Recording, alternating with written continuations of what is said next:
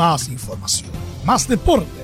Estadio en Portales ya está en el aire con su edición matinal. La primera de Chile, uniendo al país de norte a sur.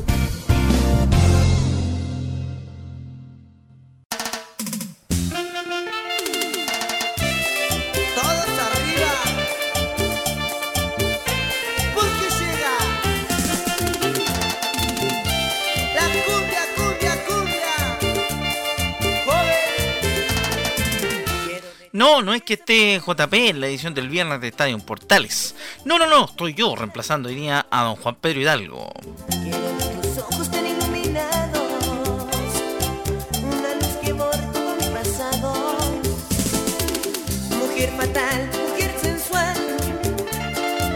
Un viernes lleno de información, entonces tenemos a través de Estadio Portales para esta jornada. Así que los invitamos cordialmente a compartir con nosotros la mañana informativa de Estadio Portales y su versión AM. Que ya tenemos todo preparado, obviamente, para acompañarlo y, por supuesto, también informarle de lo más importante ocurrido y acontecido en el mundo del deporte en las últimas horas. Así que prepárese porque vamos a estar con bastante información, sobre todo del tema de Copa América y también de la Eurocopa de Naciones como ya es habitual en estos programas de Estadio Portales durante este mes de junio. Así que sigamos junto a la gran magia tropical mientras empezamos nuestro programa.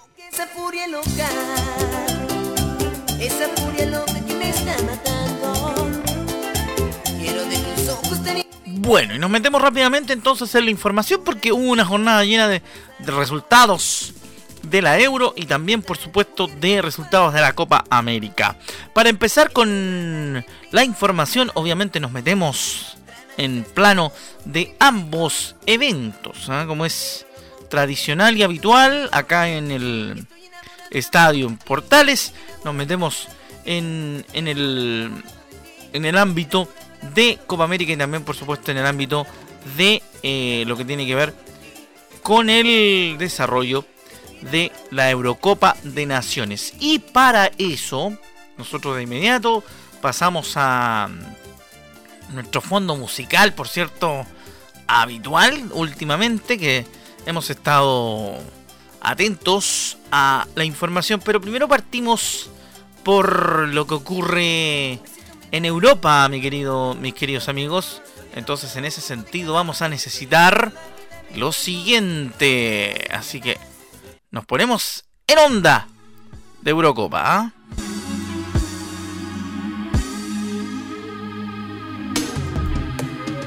Don't rush, slow touch, brown and white.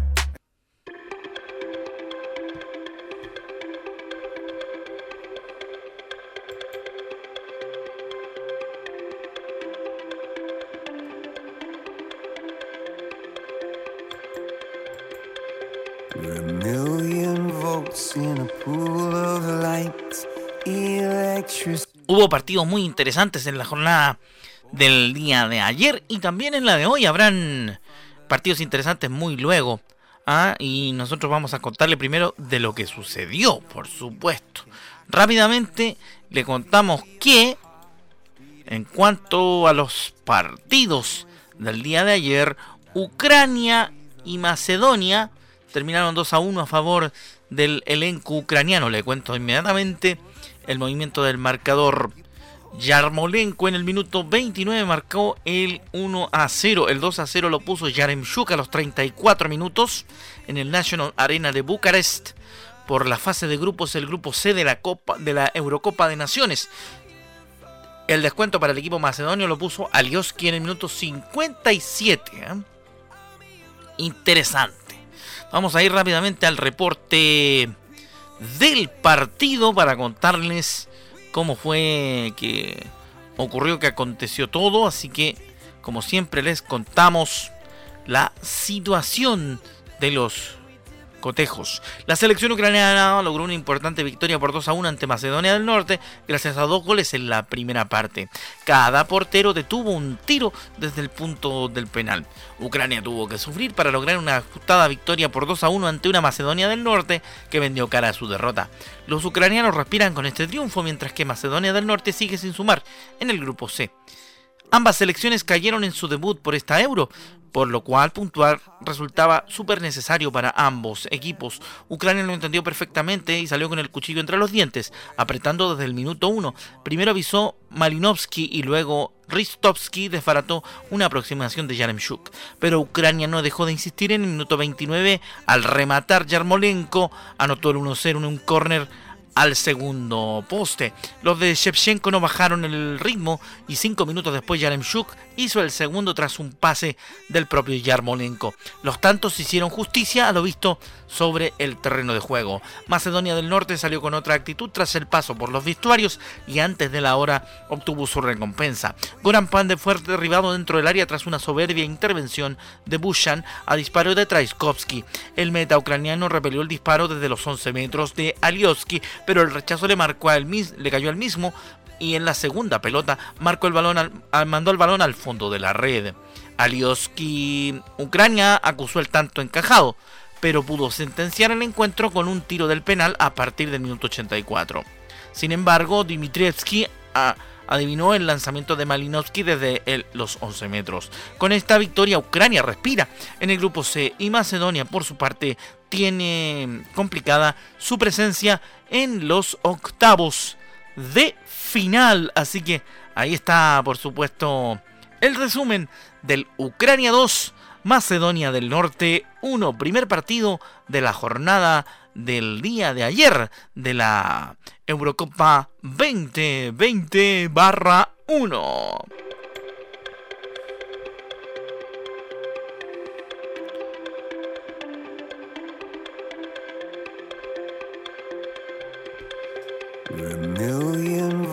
in a pool of light. Electricity in the room tonight. Born from fire, flying from the sun. El equipo belga mm, firmó su clasificación a octavos de final tras remontar a Dinamarca en Copenhague. Bélgica tuvo una importante victoria por 2 a 1 ante Dinamarca en Copenhague tras una buena actuación de Kevin De Bruyne. Pulsen había adelantado a Dinamarca, pero el jugador del Manchester City comandó la remontada y la clasificación a octavos de final con gol y asistencia. Al resumir el partido, uno podría decir que eh, Dinamarca tuvo un espectacular inicio que no, no, tardó en abrir el marcador en Copenhague, porque Pulsen adelantó a los suyos con un remate frontal a los dos minutos de partido, para sorprender a una Bélgica que todavía no había terminado de asentarse sobre el césped. El dominio danés duró casi toda la primera parte, ante una Bélgica que no lograba imponer su ley ni desequilibrar con la velocidad de los jugadores que ocupan los extremos. El equipo local incluso pudo duplicar su ventaja, pero las ocasiones de Damsgaard no acabaron en el fondo de la red. Roberto Martínez en el entretiempo dio la entrada a Kevin De Bruyne y su influencia fue crucial en el resto del cotejo. En el minuto 55, el jugador del City mostró toda su frialdad dentro del área para asistir a Tochten Hazard, que batió al meta danés eh, a placer para igualar las acciones en Copenhague. De Bruyne fue determinante nuevamente 15 minutos más tarde, cuando subió el segundo gol de su selección al marcador con un potente disparo de izquierda en una contra belga.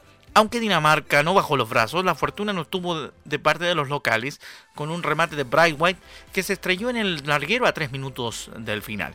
Ese tanto de De Bruyne fue suficiente para acabar con las esperanzas de Dinamarca en Copenhague y para firmar la clasificación de Bélgica a octavos de final. Su balance es de 6 puntos tras dos partidos disputados. Ahí está la crónica del Dinamarca 1, Bélgica 2, que también tenemos la oportunidad en Estadio Portales edición matinal, como siempre, de resumir para todos ustedes y para que tengan la oportunidad de entender cómo se fueron dando los partidos de la Euro.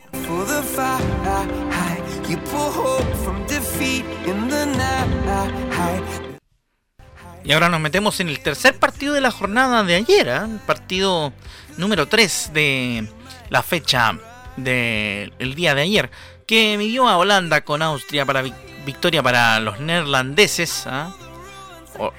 que ahora, ahora mm, se llaman Países Bajos, ¿ah? pero, pero yo insisto, al igual que varios colegas, eh, hay colegas de, todo el continente que le siguen llamando Holanda, porque mm, estamos acostumbrados a decirle Holanda a la naranja, así que vamos a hablar del orange, como dicen los mismos, eh, los mismos eh, habitantes de los Países Bajos, con goles de Memphis Depay y Dumfries, Depay a los 11 mediante lanzamiento penal y Dumfries en el minuto 67, volvieron a ganar en el Johan Cruyff Arena y asegurando el pase y su liderato en el grupo C. El único partido de la segunda jornada de esta UEFA 2020 entre equipos que habían conquistado los tres puntos en el primer cotejo el cuadro neerlandés eh, prolongó la racha de victorias y aseguró su presencia en octavos de final. Además lo hará como primera del grupo C y ya podrá pensar en los octavos de final. Nos vamos al resumen del partido. El equipo de Frank de Boer mantiene su línea perfecta y se unieron a Italia-Bélgica como los equipos del club de los seis puntos y con el pasaje listo para los octavos de final. Pero además el camino para certificar la primera plaza, la única selección que ya lo ha logrado, se añadió muy pronto. Denzel Dumfries fue derribado por David Alaba dentro del área y la pena máxima fue convertida por Memphis Depay. El propio Depay en dos ocasiones pudo doblar la ventaja, pero en el electrónico no se movió en el primer acto. Una buena subida de Stefan Leiner fue el aviso austríaco nada más volver de los vestuarios, pero terminó llegando el 2 a 0 mediante Matisse de que avisó en el minuto 61 con un balón tras saque de esquina, pero otro defensa no falló. Dumfries, que frente a Ucrania hizo el gol de la victoria, sentenció el partido contra Austria. Depay encontró al recién ingresado Don Malen y el delantero del PSV regaló su tanto al compañero de equipo. De esta forma, el cuadro neerlandés aseguró de una tajada la primera clasificación y eh, la puntería del grupo C, por lo que el equipo de Frank de Boer afrontará ante Macedonia del Norte el partido con un ojo en los octavos de final. Por su parte, Austria y Ucrania se jugarán la segunda plaza en un choque a todas luces trepidante. Ahí está el resumen de el Holanda 2, Austria 0 y con esto cerramos nuestro nuestro revisar de la Euro, no sin antes contarles qué partidos son los que nos esperan este viernes en el torneo europeo de selecciones que seguimos contando a diario en Estadio Portales.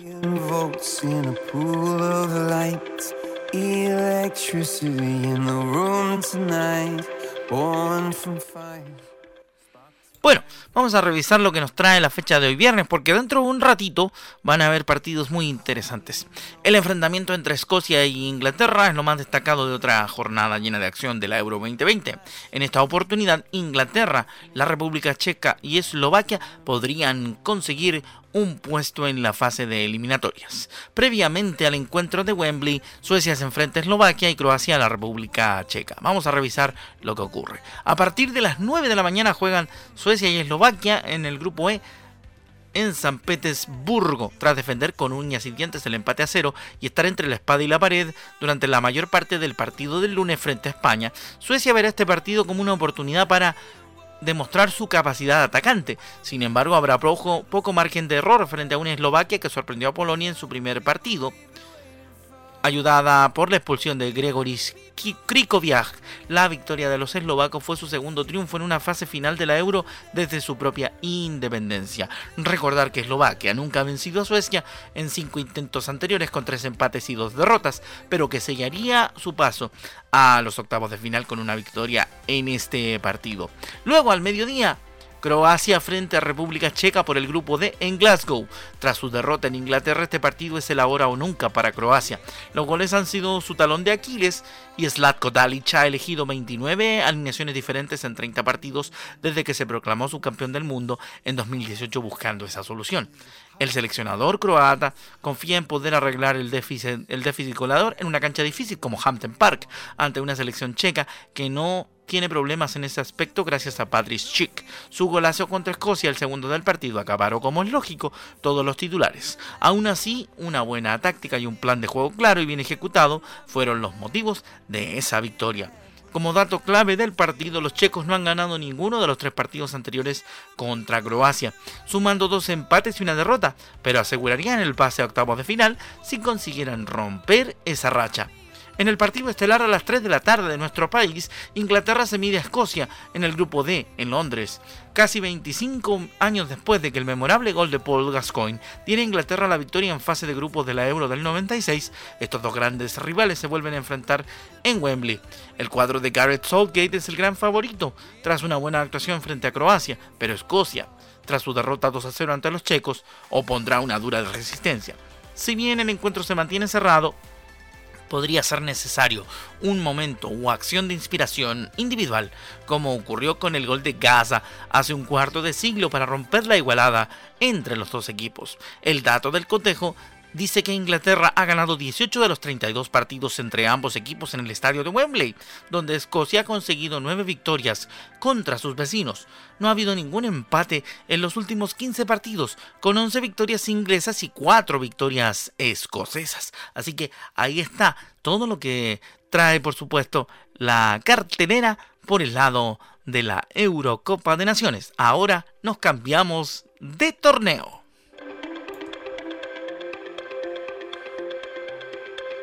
We're a million volts in a pool of light. Electricity in the room tonight. Born from fire, sparks flying from the sun. La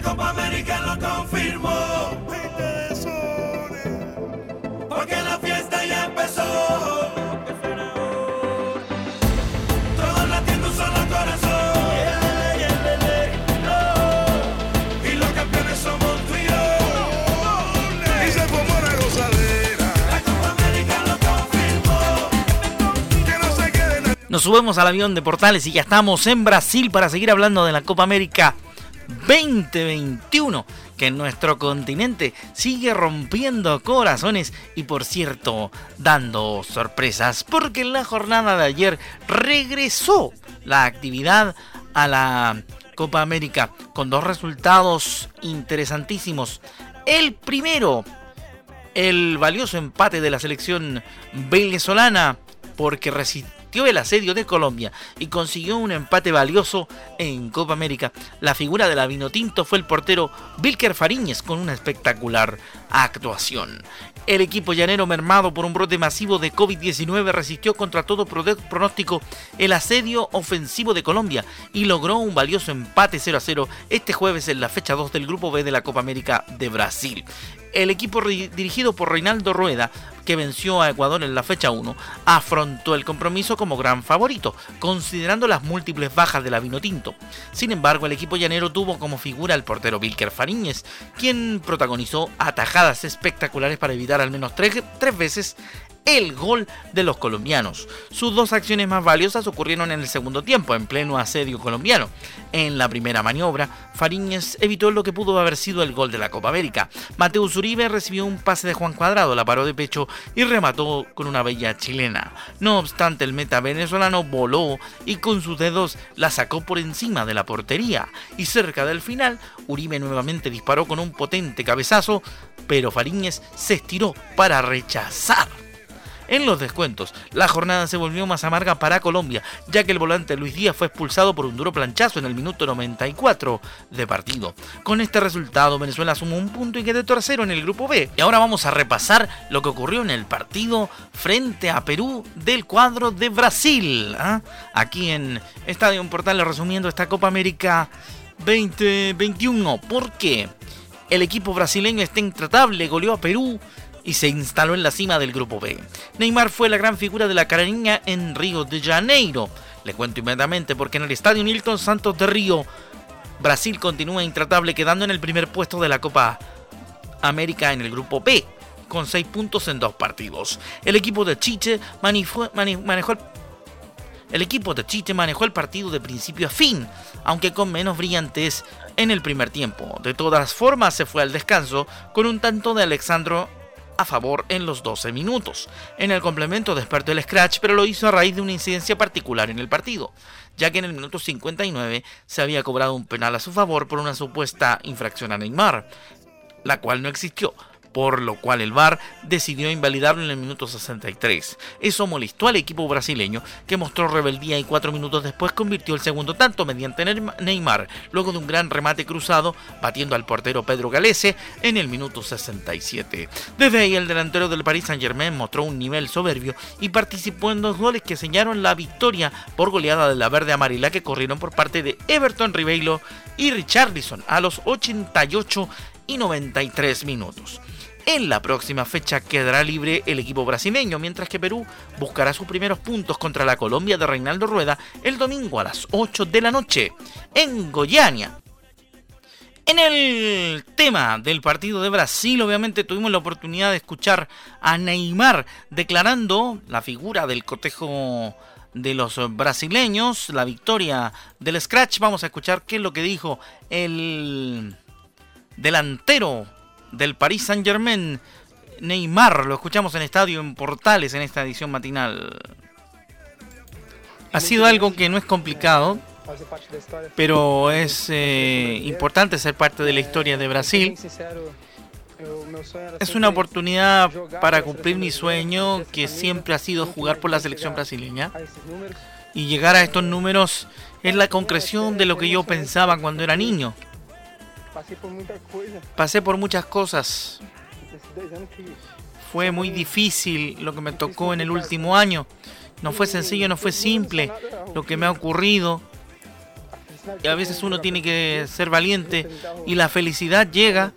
Y cuando llega para representar al país, cuando se trata de representar al país, uno se vuelve muy, muy sensible porque hay cosas que son muy difíciles. Esa es la esperanza que uno debe tener cuando trata de entender que el fútbol es un juego y que además se puede convertir en tu profesión. Mi familia, mis amigos siempre han estado conmigo, siempre me han estado apoyando y siempre han pensado que el Neymar futbolista es mucho menor que el Neymar persona y ante todo el Neymar persona ha sufrido mucho. Lo que ha pasado, siempre te han pasado cosas difíciles. Fue muy complicado desde que llegué aquí y la, cantidad de cosas que me estaban pasando no me tenían dentro del control. Fue muy difícil todo. Se me hacía difícil mantener mi jerarquía, mi manera de jugar y mantenerme limpio de pensamientos negativos a partir de lo que me estaba sucediendo. Y me daba poca posibilidad de estar en la selección brasileña y quiero representar siempre a mi país. Quiero estar pendiente de lo que ocurre con mi tierra y cuando tengo la oportunidad de disputar eh, partidos con esta camiseta, eh, trato de demostrar respeto, trato de demostrar preocupación, trato de estar conectado con lo que realmente necesitan, que es mi juego. Y la selección es lo más importante ante todo. Y quiero que, quiero que quede claro que lo más importante para Neymar es la selección brasileña. Ahí están entonces las declaraciones del delantero y también, por supuesto, volante a veces también del Paris Saint Germain y figura del cuadro brasileño. Así que ahí está el informe de los dos partidos de la jornada de Copa América disputada el día de ayer.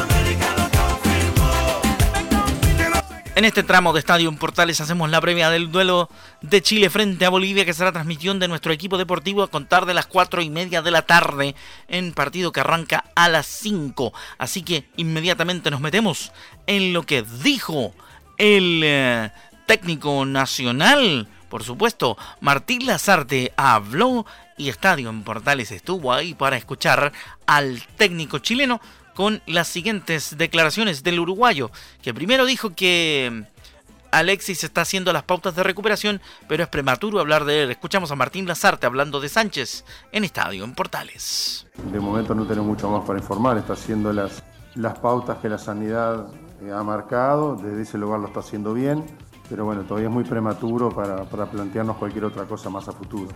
Ahí está la primera de Martín Lazarte hablando sobre la situación médica de Alexis Sánchez de cara a los próximos partidos. Vamos a la segunda, hablando sobre Ben Brereton, sobre Brereton, como se debe decir en el correcto inglés. Eh, dice que, tiene un que tienen que darle al inglés un proceso de maduración correcto y ensamblaje con, con sus compañeros. Habla sobre Ben Brereton, Martín Lazarte en Estadio Portales. No sé si lo llegué a comentar, nosotros creo que debíamos darle a Ben un tiempo de maduración, un tiempo de, ensamblaje con sus compañeros. Estamos hablando de alguien que ni siquiera hablaba una palabra de español, entonces, bueno, necesitaba o necesita todavía un tiempo de, recorrido. El otro día entró, lo hizo bien, dejó buenas sensaciones. Tampoco me parece que sea una cuestión para, no sé, para, estar, para decir que estamos en presencia de, de algo. Ojalá sí lo sea, pero no quiero cargar sobre Ben una mochila que no me parecería justa. Creo que bueno, está en el recorrido, está en el camino y ojalá que en el partido que viene nos pueda dar las, este, las, las posibilidades que de repente en otros partidos no hemos tenido. Se dice, se comenta que Bereton sería titular en el partido frente a Bolivia.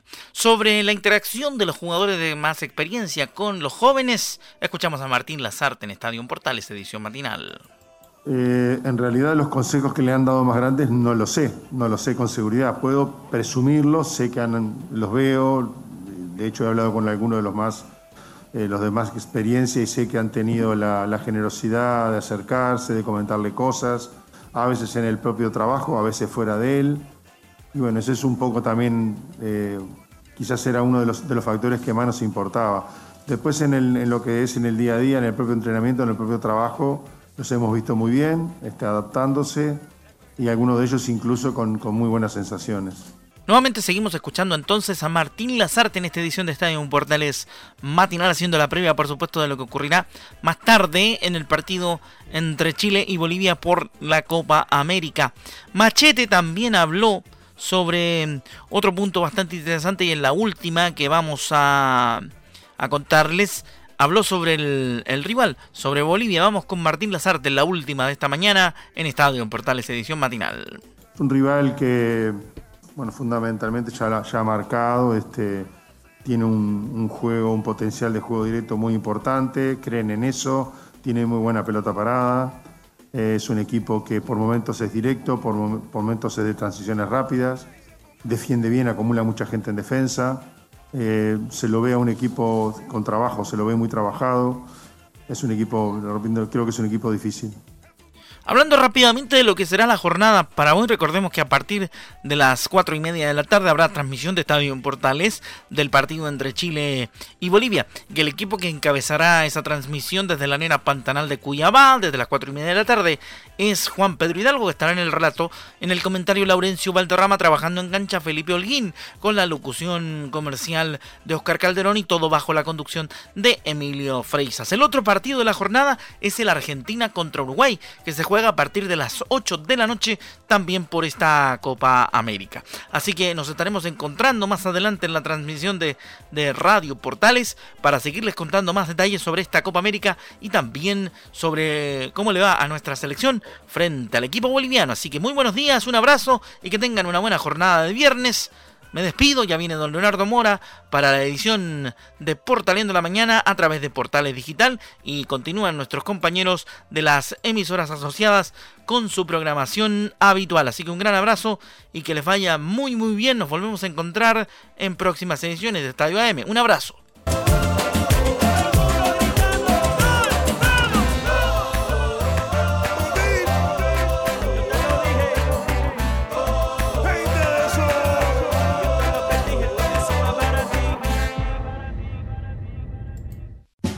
Más información, más deporte. Esto fue Estadio en Portales, con su edición matinal. La primera de Chile, viendo al país de norte a sur.